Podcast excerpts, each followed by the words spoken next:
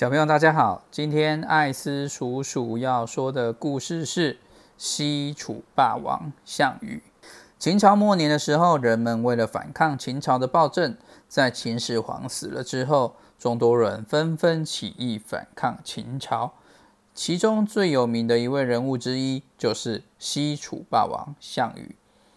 项羽可以说在当时是战无不胜的战神，只要他亲自参与的战役啊。几乎战无不胜，攻无不克。尤其他有两场战役非常的经典，都是以少胜多。第一场就是巨鹿之战，当时项羽率领五万的楚军对抗章邯和王离率领的四十万秦军主力。王离是谁呢？王离是秦朝名将王翦的儿子，非常会带兵打仗。而且呢，他曾经参与剿灭六国的战争，所以是非常厉害的将军。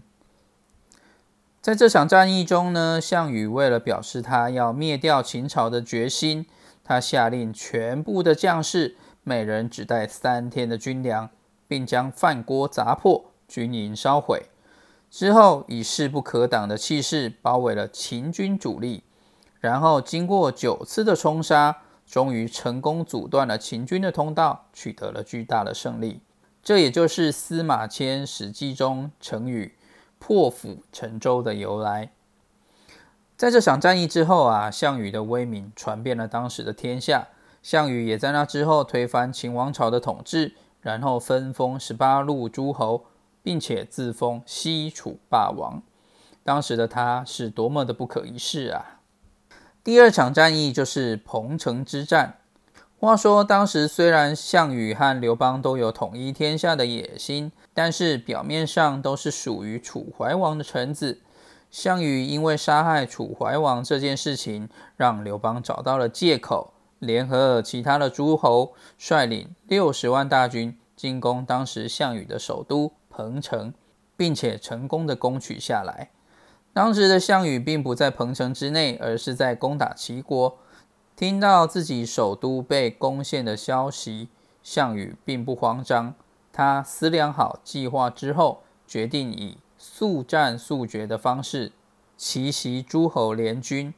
于是他留下大部分的军队，而他则带领三万精锐骑兵，在几天之内返回楚国，进攻彭城。在诸侯联军的大义与轻敌之下，还有不团结的情况，他们被项羽杀得措手不及。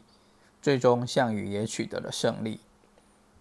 从这两场战役，其实我们都可以看到西楚霸王项羽出色的军事才能和当时的英雄气概。项羽虽然最终没有统一天下，但是他所成就的事迹，在历史上还是具有不可磨灭的地位。这也就是司马迁在他写的《史记》里面把项羽列入了帝王的原因之一。当然，项羽也有他的缺点和犯的错误，导致了他最后的失败。但是他当时的雄心壮志、威风与气势，以及强大的军事才能，并不会因为这样而被否定。为什么艾斯叔叔要讲这个故事呢？其实，主动投资就有点像西楚霸王的故事。当然不完全一样。项羽从八千兵马起义之后，几年之内迅速取得诸侯霸主的地位。其实他花的时间并没有很长。主动投资也是，如果运用的好，累积财富的速度确实相当惊人。毕竟他的目的就是打败大盘，取得超额的报酬。